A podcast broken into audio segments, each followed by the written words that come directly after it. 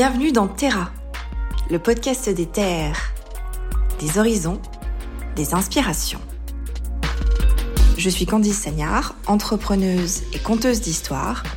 Je vous emmène à la rencontre de personnalités ancrées, d'amoureux de la terre et de caractères assumés.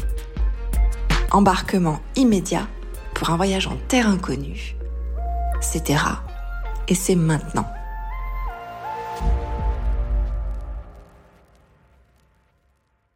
Bonjour à tous, bienvenue dans Terra.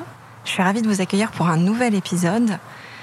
Aujourd'hui, on est à mi-chemin entre l'intérieur et l'extérieur et on va parler de bois.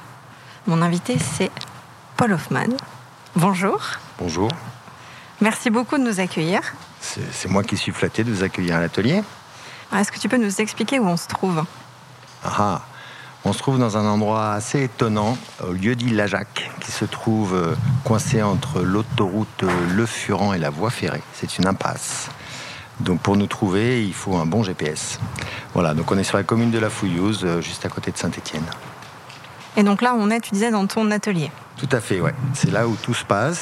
C'est mon atelier où on fabrique. Et puis il y a également la partie bureau en haut où tout s'imagine, se dessine.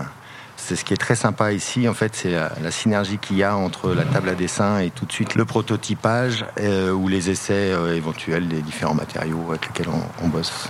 Voilà, puisqu'on va remettre les choses un petit peu dans le contexte. Effectivement, on parle de bois parce que tu es ébéniste. Voilà. Ébéniste.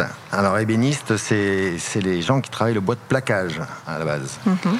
Et en fait, on fait du mobilier. Nous, ici, on fait du mobilier contemporain. Et notre singularité, c'est qu'on fait de la création de meubles sur mesure. Donc euh, chaque projet est une feuille blanche et on, imagine euh, dans un premier temps euh, tout seul, après un, débrief avec le client. Et moi j'amène une proposition qui est une base de discussion. Donc j'imagine un, mobilier, un ensemble qui pourrait fonctionner dans, l'espace où on m'a demandé de réfléchir. Et puis c'est une base de discussion avec les clients, ça j'aime, ça j'aime pas, etc.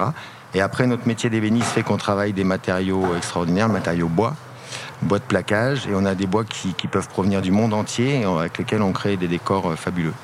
Alors ça, on va revenir dessus un petit peu plus tard. Tu vas nous expliquer comment ça se passe. Donc le podcast s'appelle Terra. On parle souvent, on parle de racines, de terre. Toi, ta terre, elle est où? Tu viens d'où? Et euh, qu'est-ce que tu considères être ta terre, ton enracinement? Ah, ça c'est intéressant. Parce que moi, ma famille, à, la base, est parisienne. Donc moi, j'ai passé, euh, quand j'étais gamin, j'étais dans la banlieue parisienne. Et euh, on venait en vacances euh, dans un pays à côté d'ici, à Saint-Bonnet-le-Château. Et donc euh, tous mes souvenirs de vacances, de bonheur, les premiers émois, les premières expériences se sont passés à Saint-Bonnet-le-Château. Et il se trouve que quand j'avais 15 ans, mes parents sont venus sur Saint-Étienne pour le, boulot de mon père. Et entre 15 et 18 ans, j'ai vécu ici, à Saint-Étienne, où je me suis fait mon réseau d'amis ou mes amis qui sont du cru depuis toujours. Donc euh, j'ai aimé, euh, j'ai appris à aimer ce, pays. Et voilà. Donc après, je suis retourné euh, pour ma formation où je me suis un petit peu baladé partout, et notamment j'ai fini trois ans à Paris. Et là, j'étais pas chez moi. Et donc, par rapport à ces racines dont tu parles, moi, ça me touche beaucoup parce qu'effectivement, ici, je me sens chez moi. Hmm.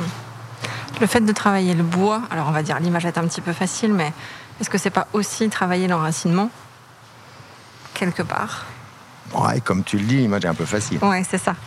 Moi, c'est pas, c'est pas. Enfin, je n'ai jamais appréhendé les choses de cette façon-là. Je, travaille le bois. Euh, ça peut être le rapport à la terre aussi, parce que tu es dans quelque chose de très organique aussi. Ouais.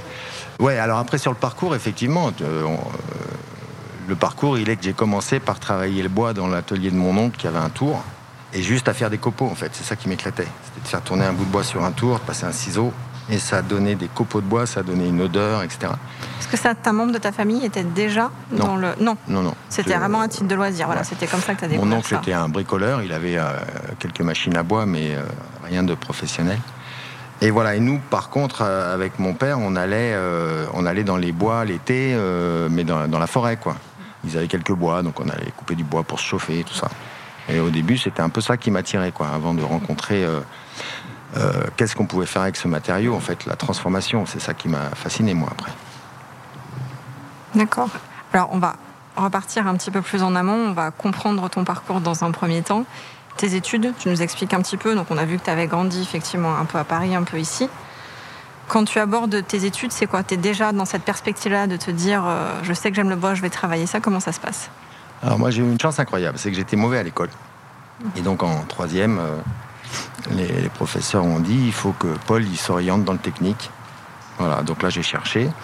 Et j'ai rencontré, euh, comme j'étais vraiment mauvais, euh, je pouvais pas aller où je voulais, donc euh, j'avais pensé à faire de la sylviculture. C'est joli comme nom, sylviculture. Hein, C'est des mhm. gens qui, s'occupent de la forêt. Oui, j'allais dire tu cultives des sylvies, mais non, pas du tout. Ça, ça fait trop bien. euh, sylviculture, c'est les gens qui s'occupent de la forêt. En gros, c'est des bûcherons, quoi. Mhm. Et j'ai rencontré donc une école, c'était une MFR, là, une maison familiale rurale. Et le gars super me dit bah super, euh, moi je te prends, il n'y a pas de problème, ton bulletin scolaire, je m'en fous. Par contre, tu vas venir faire trois jours de stage pour voir si le métier te plaît. Mhm. Et donc, euh, je me suis retrouvé dans le, les monts du Pilat, à côté de Saint-Étienne. C'était une période de Pâques pendant les vacances. Et c'est pas une blague. J'étais logé chez un bûcheron qui habitait au fond de, au bout du chemin de terre, dans une maison où il n'y avait pas l'électricité. À côté de ça, il avait un tracteur monstrueux pour tirer ses grumes de bois. Et on allait travailler dans la forêt, à, couper des arbres. Il y avait de la neige, il faisait froid. Euh, c'était horrible. Donc je suis revenu, puis j'ai dit non, non, c'est pas ça que je veux faire du tout. Et donc après, je, me suis orienté sur la menuiserie. J'ai trouvé euh, une école qui m'a proposé donc de passer un, diplôme BEP CAP en menuiserie. Et là, j'ai commencé donc à, rencontrer ce matériau, euh, partir d'une planche brute, euh, le façonner pour pouvoir en faire des ouvrages. Et ça, ça m'a vraiment beaucoup plu. Donc j'ai fait ça. Et après, euh, j'ai passé un CAP d'ébéniste dans une école de production à Lyon. Alors, juste pour ceux qui ne savent pas, dont je fais partie, la différence entre la menuiserie et l'ébénisterie? Alors, on, va faire simple. Euh, la menuiserie, c'est affilié métier du bâtiment. D'accord? Donc, c'est les menuisiers, ils font des escaliers, des portes, des fenêtres. Voilà, on va faire simple. L'ébéniste, il est métier d'art. Donc, il est plus sur le meuble, la décoration. Voilà. Pour, euh, Les formations sont distinctes. On n'est pas. Il y a un socle certainement commun aux deux formations. Oui. Il y a un socle commun par rapport au, notamment au travail des machines, par rapport aux matériaux, mmh. qu'on appréhende quand même de la même façon. Mais l'ébénisterie a cette particularité du fameux bois de plaquage dont je parlais tout à l'heure, hein, qui en fait c'est du bois, c'est les, troncs d'arbres, sauf qu'au lieu d'être débités sous forme de planches, qui peuvent être épaisses de 3-4 cm ou plus, Là, c'est d'éviter sous forme de feuilles qui font en gros un millimètre d'épaisseur. Et c'est un, travail tout à fait différent que le travail du bois massif et que donc la menuiserie, parce qu'il faut savoir mettre en œuvre ce bois de plaquage, l'assembler, le plaquer, le stabiliser, etc. etc. Et cette technique permet surtout euh, de créer des décors fabuleux, parce qu'on a une lecture beaucoup plus directe de l'âme du bois et de son veinage, et euh, on peut l'agencer, en fait, on crée des panneaux décoratifs avec ça. Voilà, donc ça c'est quand même la grosse différence entre menuiserie et ébénisterie. Quand on s'intéresse un petit peu à ton parcours, regarde, j'ai vu que c'est marqué Paul Hoffman, ébénisterie contemporaine? Pourquoi? Tout simplement, c'est que en fait, dans le parcours, moi j'ai une formation euh, traditionnelle à la base. Quand je dis traditionnelle, c'est que j'ai appris à faire des tenants des mortaises, j'ai appris à travailler le bois de plaquage. Et ça, on l'apprend au travers du mobilier de style, de ce qu'ont fait nos anciens.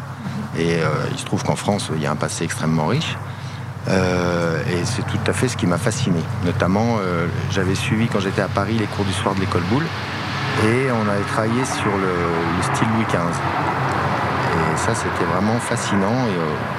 Au niveau technique, c'était très très poussé.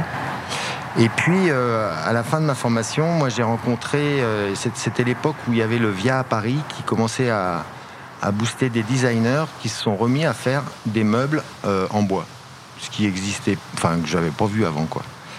Et là, les designers, ils créaient des meubles absolument somptueux dans le contemporain, où je, ne savais pas comment c'était fait.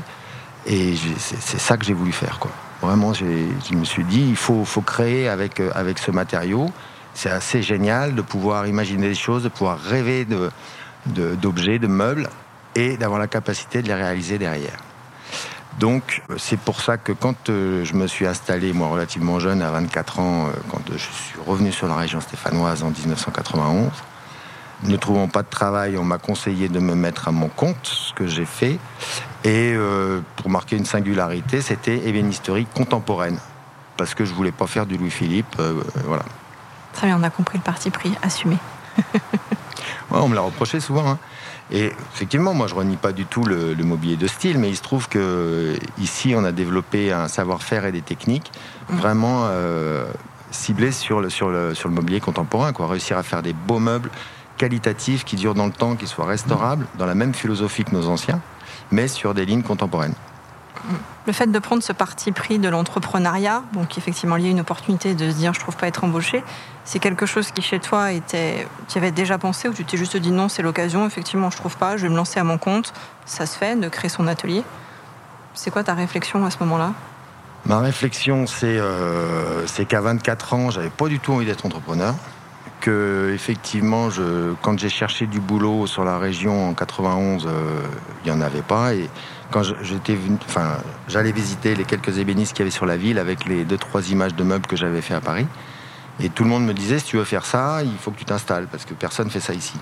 Et puis, euh, il se trouve que mon père était entrepreneur et que euh, quand j'avais cette discussion avec lui sur les échos que je recevais des entreprises que je visitais, il m'a dit de toutes les façons, euh, tu vas t'installer, tu, vas, en baver pendant 10 ans. Donc autant que tu commences tout de suite.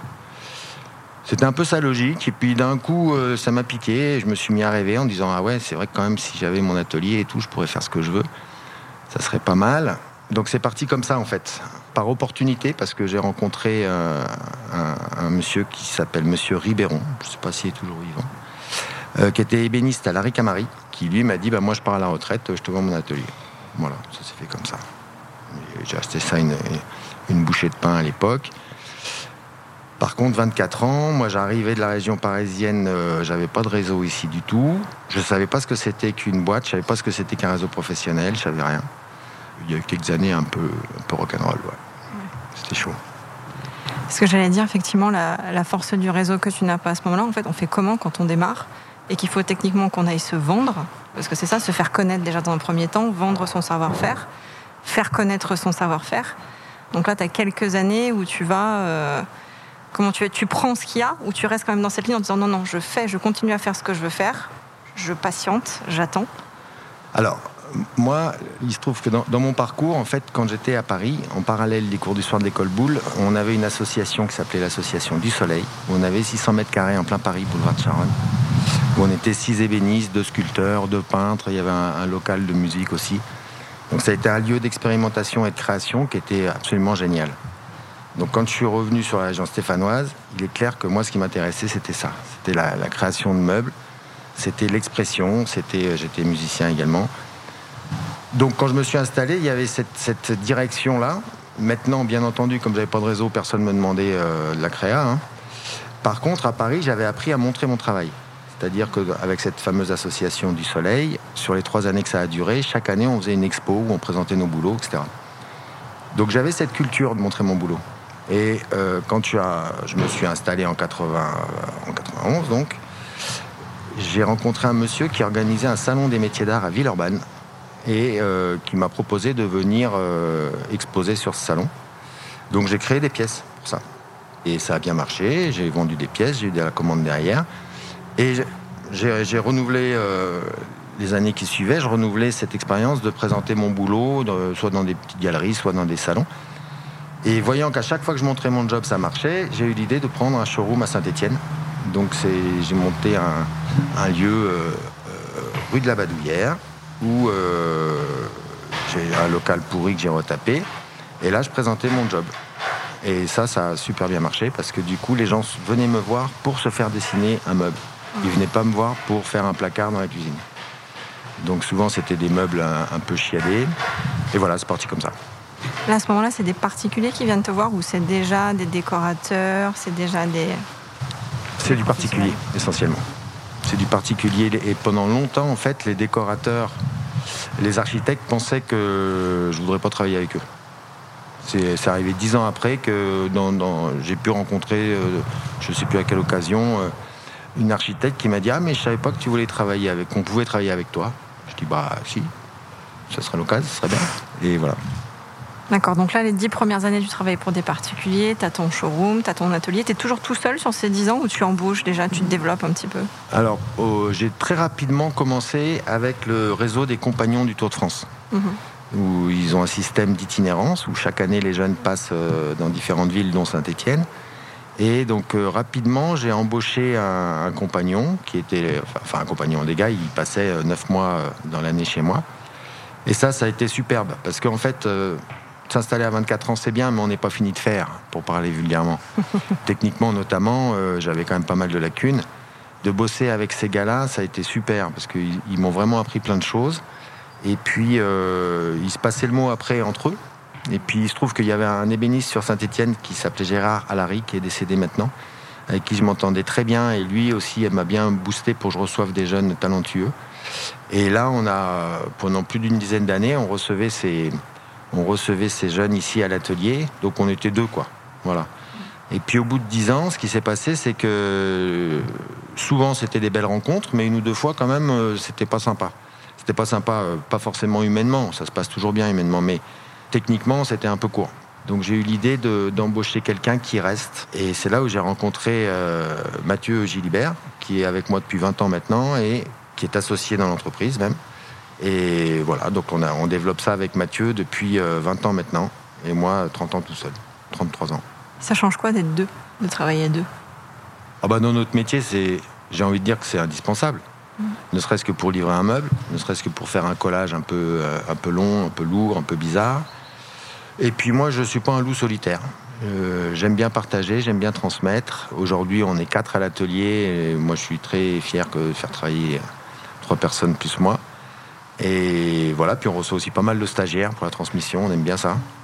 Voilà, il y a une synergie qui s'installe, il y a des idées nouvelles. Bosser avec les jeunes, c'est génial parce qu'ils ont leurs idées, ils sont à fond sur les réseaux, ils voient ce qui se passe, on apprend plein de choses. Quelque chose qui est très intéressant de comprendre, je pense qu'on t'a peut-être déjà posé la question, mais c'est pas grave, je vais le redemander. Ton process de création à, toi, il part, il part de quoi? Il part d'où? Est-ce que c'est une idée? Est-ce que tu vas t'inspirer d'un lieu, de choses que tu vas voir? Est-ce que ça peut prendre plein de formes différentes? Ton inspiration, en fait, ce qui te nourrit, ça vient d'où? Alors, il y, a deux, y a deux choses. Il y a le boulot sur mesure, qui est le, savoir-faire de l'atelier. Donc là, c'est déjà tout prêt. Tu as déjà, entre guillemets, une charte, tu sais déjà où tu vas. En fait, c'est une commande. Ça peut se transformer en commande, mais ça ah. commence par une rencontre. Une rencontre. Euh, euh, monsieur, madame euh, me convie à venir les rencontrer parce qu'ils n'arrivent pas à régler le problème de où est-ce qu'ils mettent leur télé, comment agencer la salle à manger, etc. On est sur du meuble. Donc là, euh, c'est une discussion, c'est une rencontre avec les gens, et la création, c'est un lieu et des gens. Hein, moi, je me plais à dire qu'il y a des gens qui sont tout ronds, d'autres qui sont tout carrés. Et pour moi, c'est important de respecter ça. Euh, ça, c'est vraiment le savoir-faire de l'atelier, et c'est là-dessus qu'on travaille très bien depuis toutes ces années. et après, pour que monsieur ou madame machin ou pensent à m'appeler, il faut qu'on leur montre des choses. Donc c'est très important de continuer à montrer son savoir-faire au travers d'expositions, de salons, de journées portes ouvertes à l'atelier, où à chaque fois il faut surprendre ses clients, euh, leur montrer qu'on est toujours vivant, toujours innovant, euh, qu'on travaille toujours bien. Et, là-dessus, moi, je, suis très intransigeant. Et chaque année, on a une, manifestation où il y a une ou deux pièces de création qui sortent. Alors, euh, pour le coup, sans cahier des charges et sans client. Donc ça, euh, l'univers de la création, c'est quoi? C'est effectivement dans les voyages, c'est l'architecture souvent. Euh, on remarque des choses qui nourrissent en fait le, grenier cérébral et, quand il faut ressortir un projet, lui donner du sens, eh ben, je, vais, je vais puiser là-dedans. Est-ce que tu peux dire que ton inspiration, l'inspiration du jeune homme de, allez, on va dire, de 30 ans par rapport à celui que tu es maintenant, tu vois une évolution assez franche ou il y a quand même quelque chose qui fait l'âme de Paul Hoffman qui reste en filigrane? Dans ce que tu fais Alors, pour moi, oui, je vois une évolution, c'est sûr. J'apprends pas les, projets de la même façon. Maintenant, les retours que j'ai, c'est euh, effectivement les gens euh, remarquent chez leurs amis, etc. Quand il y a une pièce que, j'ai pu dessiner ou fabriquer, ils le remarquent. Donc euh, il doit y avoir quelque chose. Mais voilà, bien sûr que ça avance. Et puis c'est d'être créateur, c'est de, perpétuellement se poser des questions, se remettre en cause et, et d'essayer d'avancer euh, de façon la plus euh, intéressante possible. Quoi. Faut pas s'arrêter. Après, j'imagine aussi, j'allais dire, entre le moment où tu as commencé maintenant, les outils ont évolué aussi, notamment ce qui peut t'aider, je pense, au numérique, par exemple, si ça a été un apport euh, technique. Est-ce que ça change foncièrement la façon de travailler? Oui, quand même. C'est-à-dire qu'il y a l'outil de conception, où aujourd'hui on a des logiciels 3D, qui permettent quand même de, bien visualiser les choses, de les modifier aussi facilement. Euh, avant, avant le logiciel 3D, mais enfin c'est nous, c'est en 2006 que c'est arrivé ici. C'était des planches à la main, euh, donc souvent des planches plus des petites maquettes pour bien expliquer le projet au client, parce qu'il faut, réussir à les faire rêver. Or moi je suis pas illustrateur, donc euh, voilà, je faisais des jolis dessins sur des formats raisins avec un peu de crayon de couleur, et puis je faisais des petites maquettes, ça ça marchait très bien. Donc le 3D est arrivé, euh, ce qui permet ben, d'affiner un peu plus l'aspect proportion et puis euh, de faire tourner les meubles dans l'espace à l'écran et de les modifier le, cas échéant. Voilà, ça c'est pour l'aspect conception, euh, c'est sûr que ça, a vachement fait évoluer les choses. l'aspect fabrication, ben, nous on a un équipement conventionnel comme on dit hein, dans le jargon, c'est-à-dire que c'est des machines classiques pour travailler le bois. Et euh, on n'est pas aujourd'hui équipé en commande numérique à part euh, quelques outils portatifs qui sont euh, effectivement en commande numérique. Par choix? Bon, par choix, ce qu'on se rend compte, c'est que pour vivre de son métier aujourd'hui, il faut être bien équipé. Il ne faut pas bricoler quand on fabrique, parce que sinon, bah, on gagne plus d'argent du tout. Quoi. Donc euh, tout doucement, moi je renouvelle mon, le parc machine. Les, vieilles machines, on les change pour des plus récentes. Et puis euh, et voilà, de temps en temps, là cette année, on a investi dans un nouvel outil pour assembler, par exemple, les, ce qu'on appelle nous les, caissons, les caisses en bois. Voilà. Donc ça évolue tout doucement, mais moi je me méfie de pas, euh, enfin de, garder une certaine liberté économique par rapport à l'entreprise. C'est-à-dire que si je me retrouve avec trop de charges à rembourser, euh, dans, le jeu des vases communicants, la poésie va complètement disparaître. Aujourd'hui, nous, on arrive encore à prendre euh, pratiquement deux mois dans l'année à faire de la créa pour la promotion de l'atelier. Alors pas à tous, hein, on est quatre, mais euh, au moins Mathieu et moi, on, arrive facilement à prendre un mois chacun pour faire une belle création pour assurer la promotion de, ce qu'on fait ici. Voilà, si, jamais j'avais une machine à commande numérique, eh ben, il faut qu'elle tourne tous les jours pour l'amortir. Donc là, on cherche un business différent. Tes clients majorité, c'est qui actuellement? Alors ça, c'est très intéressant parce que la clientèle a énormément évolué en fait pendant 33 ans. Euh, quand j'ai commencé, c'était euh, du particulier essentiellement, et il y avait des gens qui, avaient des bons pouvoirs d'achat, mais il y avait aussi des gens beaucoup plus modestes. Euh, voilà, donc cette clientèle-là a complètement disparu aujourd'hui. La clientèle plus modeste, euh, des gens de, mon pouvoir d'achat à moi en gros. Ça, ça, a complètement disparu. Et donc aujourd'hui, on a des gens beaucoup plus euh, aisés qui nous commandent des projets beaucoup plus importants. Et soit ça passe en direct, soit ça passe par le biais de décorateurs ou d'architectes. Donc ça, c'est quand même important parce qu'aujourd'hui, c'est eux qui ont, les affaires en matière de décoration. Hein. Donc il faut euh, savoir travailler avec eux. Mais ça reste intéressant. Moi, c'est pas rare qu'un décorateur me demande de dessiner une pièce pour un de ses projets. Donc ça, c'est tout à fait intéressant. C'est ce que j'allais dire. Est-ce qu'ils arrivent déjà avec un cahier des charges en te disant, par exemple, je sais pas, pour un hôtel, il me faut telle pièce, etc. Ou alors, j'ai telle problématique, j'ai telle pièce, qu'est-ce que tu me proposes?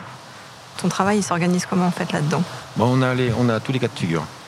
C'est-à-dire que le, bon, particulier, j'en ai parlé, donc ça c'est en direct. Et avec les décorateurs, ça peut être, euh, bah tiens Paul, je sais pas euh, quoi mettre euh, dans le hall, là, tu pourrais pas me dessiner un truc sympa? Ok, super, je sais faire, je le propose. Ça c'est une des, entre guillemets, plus-values de mon savoir-faire et de l'atelier. Et quand on bosse avec des architectes, alors là, les choses sont beaucoup plus figées parce qu'ils ont pensé leur truc, ils ont vendu leur concept à leurs clients. Et eux, ce qu'ils souhaitent, c'est une, réalisation parfaite, souvent des beaux matériaux que moi je leur amène, qu'ils ne mhm. connaissent pas forcément. Voilà, donc il y a un peu tous les cas de figure, et tous les cas de figure me plaisent. C'est-à-dire que moi je trouve ça vachement intéressant de travailler avec d'autres concepteurs aussi, euh, pour comprendre euh, comment, ils ont, comment ils ont monté leur projet, qu'est-ce qui, quel est le rendu, etc. Et puis quand on travaille avec euh, des gens comme ça, ce qui est très agréable, c'est que souvent c'est des projets soit de rénovation, soit en neuf. Et donc nos ouvrages arrivent dans un environnement nickel. Tout est refait. Donc là, c'est somptueux. Quoi. Tu parlais juste à l'instant des matériaux. Moi, j'aimerais savoir ce qui m'intéresse, c'est comment est-ce que tu vas, déjà dans un premier temps, chercher, sourcer les essences de bois? Et est-ce que ça a évolué au fur et à mesure du temps? Par exemple, est-ce qu'il y a, alors je sais pas, tu vas peut-être me dire que la question se pose pas là, mais est-ce qu'il y a des choses qui sont plus tendances, qu'on te demande plus actuellement, certaines essences, etc. Ou est-ce que toi, tu as au contraire envie d'aller tester certains bois en te disant tiens là c'est sympa, il y a une couleur, un rendu qui est. Alors oui, bien sûr que les, tendances évoluent. Et euh, moi, ce qui se passe, c'est que on a la chance ici d'avoir des fournisseurs de plaquage euh, dans un rayon de 50 km et euh, avec qui je m'entends très bien parce que ça fait plus de 30 ans que je bosse avec eux. Et donc à chaque fois que j'y vais pour des besoins que j'ai, que j'ai vendus, chaque fois je, vois soit les acheteurs de la boîte, soit les, le gars qui s'occupe de moi, je lui dis fais-moi découvrir quelque chose, qu'est-ce que tu as de nouveau? Et pendant, euh, pendant toutes ces années, en fait, ça m'a permis d'avoir une, bibliothèque d'essence de bois euh, complètement dingue. Et, on a, et souvent, après, c'est moi qui propose à mes clients en disant bah, Tiens, j'ai découvert ça, qu'est-ce que vous en pensez? Ça pourrait être pas mal. Les archis aussi sont friands de ça. Ils adorent. Ce que je disais tout à l'heure, c'est euh, plutôt que de choisir dans un nuancier Eger, Eger, c'est une marque de, panneaux. Ben non, moi je leur apporte un matériau qui est beaucoup plus noble et avec lequel on peut créer un décor complètement différent. Donc ça, ils en sont très friands. Donc pour sourcer, moi c'est essentiellement mes fournisseurs, en fait, la démarche que je viens de, t'expliquer. Et puis, euh, voilà, sur, sur, les tendances, oui, bien sûr, on a eu euh, euh, toutes les années 90-2000 la tendance du wenge, le bois noir, etc. Après, on est passé sur des chênes, des noyers naturels, etc. Aujourd'hui, on passe pas mal de, chênes. Et puis de, là, on travaille sur un, bois qui s'appelle du fraquet bariolé, qui est très sympa, qui est un bois qui a un veinage très figuré, donc qui raconte pas mal d'histoires, et ça, les, gens apprécient beaucoup. Ça vient d'où, ça, pardon, le fraquet bariolé? Ça vient d'Asie. On le trouve en Asie. D'accord. Voilà. Voilà, et après pour sourcer, bah, c'est euh, la curiosité. Il hein. faut toujours être hyper curieux de voir quand même ce qui se passe, soit sur les expos en se baladant, soit euh, dans, la presse, etc. Enfin, voilà. Tu fais encore ça Tu vas encore dans les expos, les salons, voir ce que font euh, d'autres ébénistes Ça t'inspire aussi de voir, de comparer ce qui se fait ailleurs? Oh bah oui, bien sûr, bien sûr. Et puis c'est important de. Je vais voir les expos, mais surtout j'y participe. Donc ça permet aussi de se situer par rapport à mes confrères et par rapport à une clientèle, de voir si on est dans le coup, pas dans le coup, euh, que ce soit au niveau inspiration, au niveau qualité d'exécution. Voilà, et puis il y a des réseaux de. J'ai des réseaux de, gens qui font un peu le même métier que moi, qui existent à travers la France. Notamment, il y a.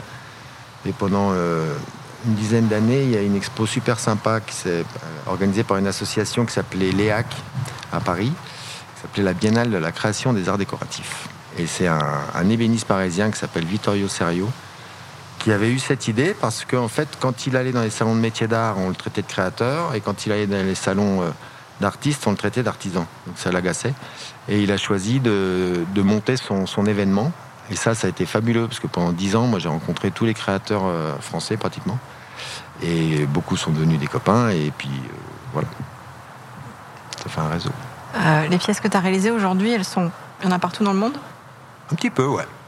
Alors vas-y, dis-nous, fais-nous si, si, je veux me faire mousser, je peux. Tu peux. Mais en Europe, euh, entre l'Angleterre, la Suisse, la Belgique, euh, voilà, bon.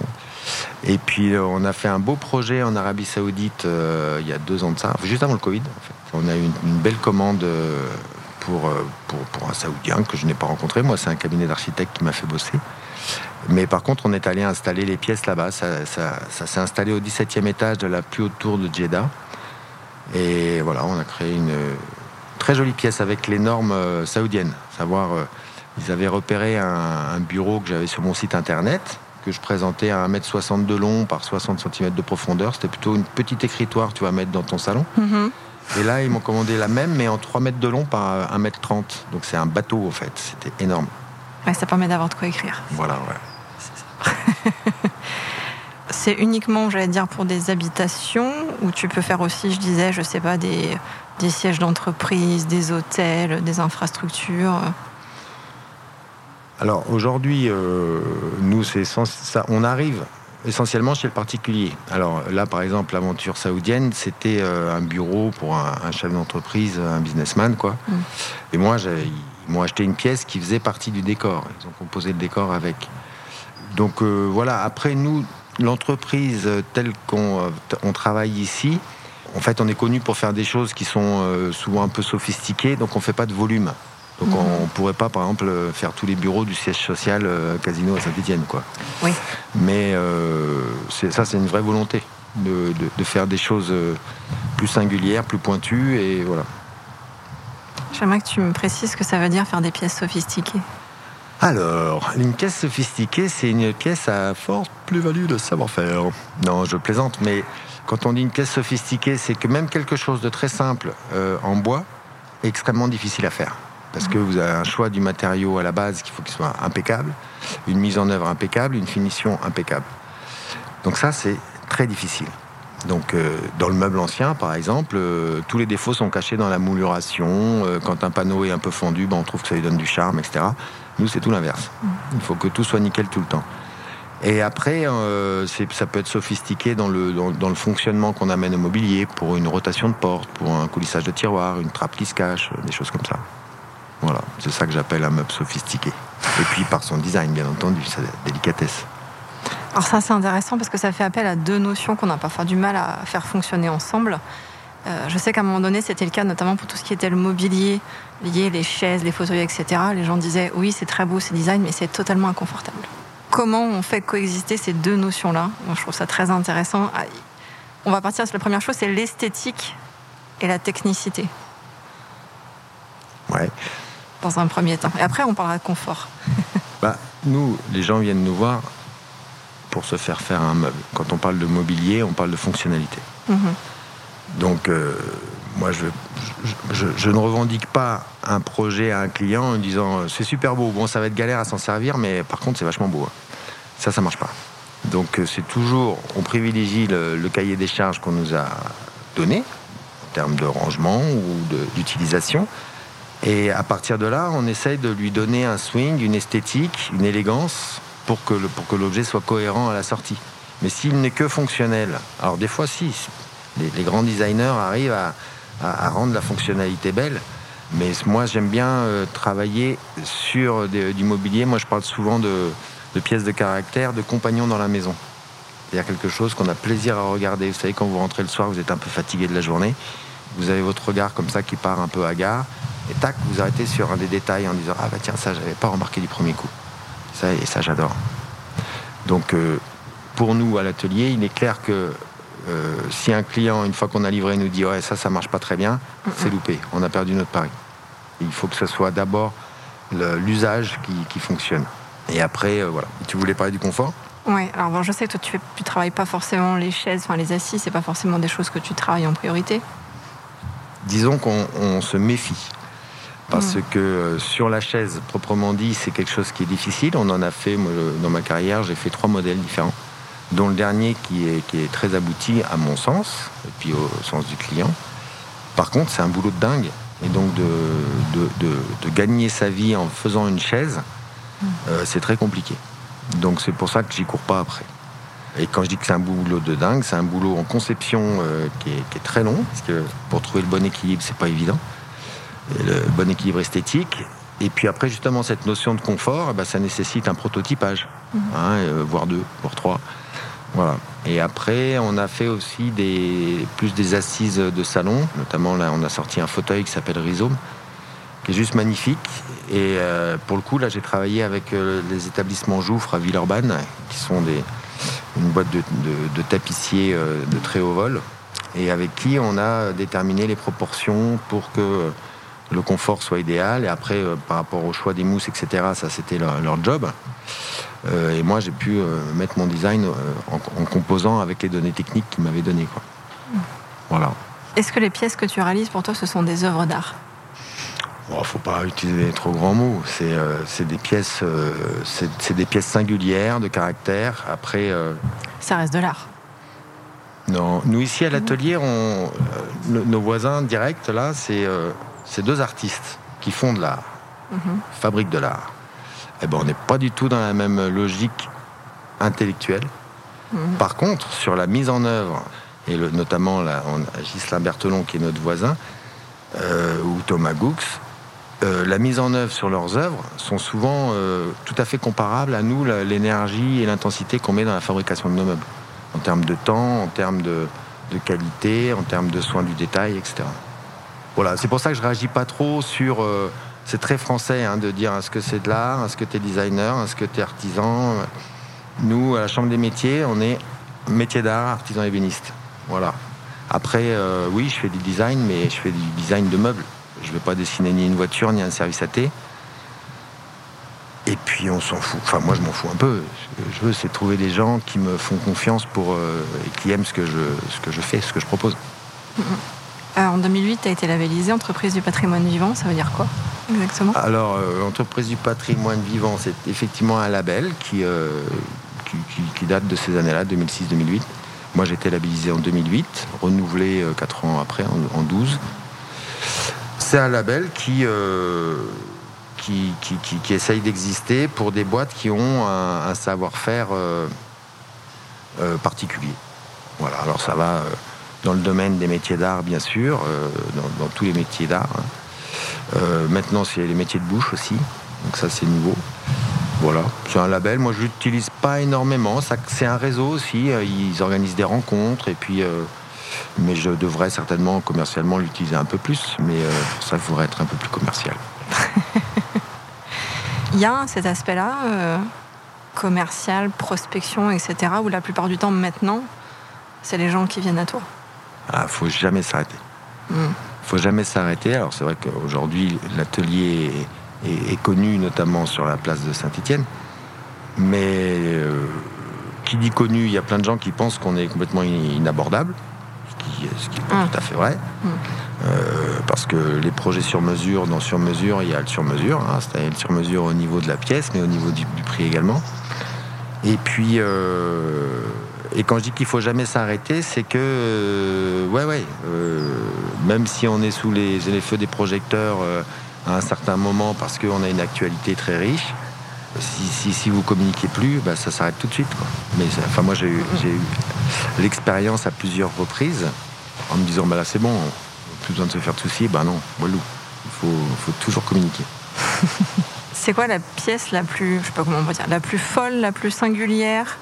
Que tu aies pu réaliser Alors, nous, ici, on appelle ça les pièces remarquables de l'atelier. Alors, ça me va très bien, c'est un très bel adjectif, remarquable. Voilà. C'est alors il y en a pas, il y en a pas qu'une, euh, mhm. mais c'est effectivement des pièces qui ont été euh, dans lesquelles je me suis investi longuement à la conception. C'est-à-dire que c'est rarement euh, un coup de crayon sur une nappe en papier en disant j'ai l'idée du siècle. Non, ça se construit, ça se travaille, ça se réfléchit, ça se réfléchit. Et donc soit c'est des, on a notamment nous une petite écritoire que j'aime beaucoup, qui est sur notre site internet, que j'ai appelé Tsuki euh, qui est une pièce qui est vraiment aboutie à mon sens. Et puis euh, j'ai un client euh, que j'aime beaucoup aussi qui est sur la région et qui à chaque fois me challenge quand il me demande des pièces. Voilà, donc on a fait notamment une table dite remarquable pour lui qui était un, compromis entre une esthétique pure et raffinée, où moi j'y vois une certaine poésie, et à la fois une technicité de mise en œuvre qui, pour révéler cette cette sensibilité, euh, c'était hyper pointu quoi, à faire. Voilà, donc j'ai. Après, c'est un peu comme les gamins, hein. tu sais, t'en as pas un préféré par rapport à l'autre. Oui. Ah. on va laisser passer le train. Euh, est-ce que tu pourrais nous décrire comment ça se passe une de tes journées, en général, quand tu arrives à l'atelier? Alors, c'est des journées de travailleurs.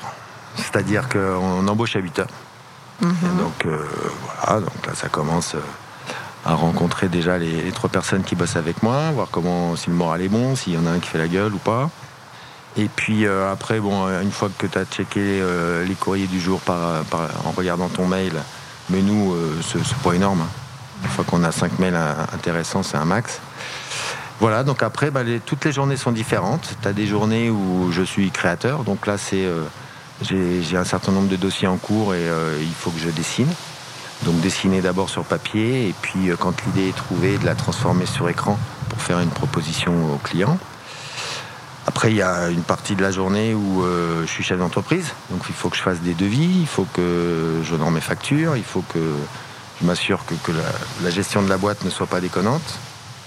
Après, il y a une partie de la journée qui, où je suis artisan ébéniste, donc je suis à l'atelier, où je suis en bleu de travail.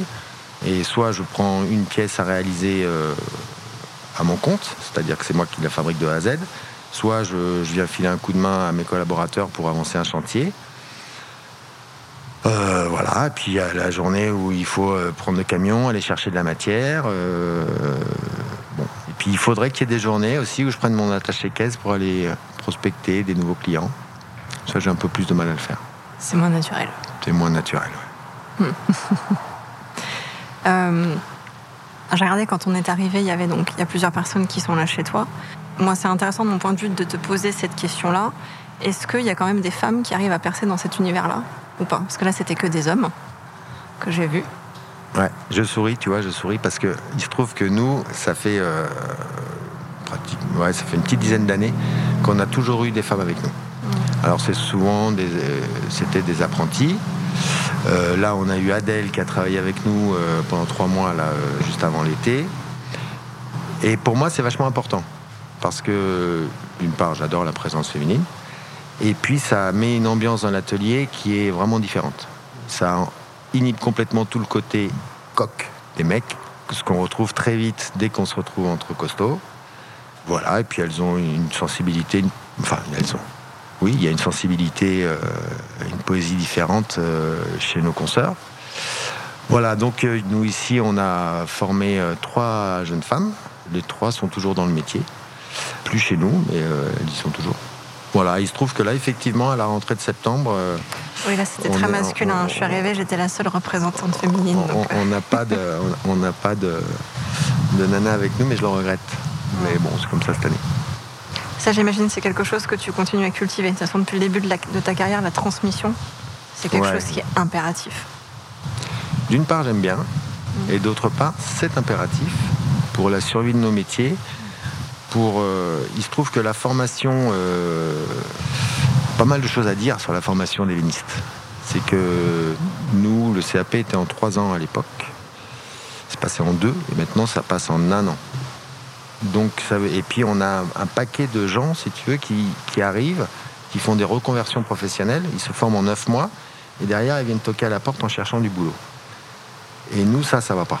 Parce que nous, pour former un, compagnon qui tienne la route, euh, c'est minimum 10 ans. Quoi. Mm. Alors, on ne demande pas à tout le monde d'avoir forcément 10 ans d'expérience quand ils arrivent chez nous.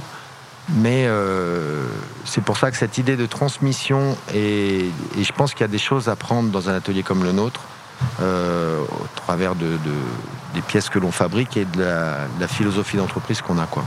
C'est pour ça que je reçois pas mal de stagiaires aussi dans l'année. Pour le coup, il y a aussi pas mal de demoiselles qui viennent chez nous parce que c'est quelque chose qui me tient à cœur, vraiment. Voilà. Et on parlait de transmission, toi tu continues toujours à apprendre? Tu as envie, ça te nourrit, tu as besoin de toujours apprendre? Oui, alors moi j'apprends, j'apprends, euh, j'apprends moins parce que j'ai plus le temps vraiment de, me former au sens euh, strict du terme. Mais euh, oui, j'apprends beaucoup en curiosité par rapport aux gens que je rencontre, ne serait-ce que ce qui se passe à l'instant là. En fait, tu me fais parler sur des choses qui me font réfléchir.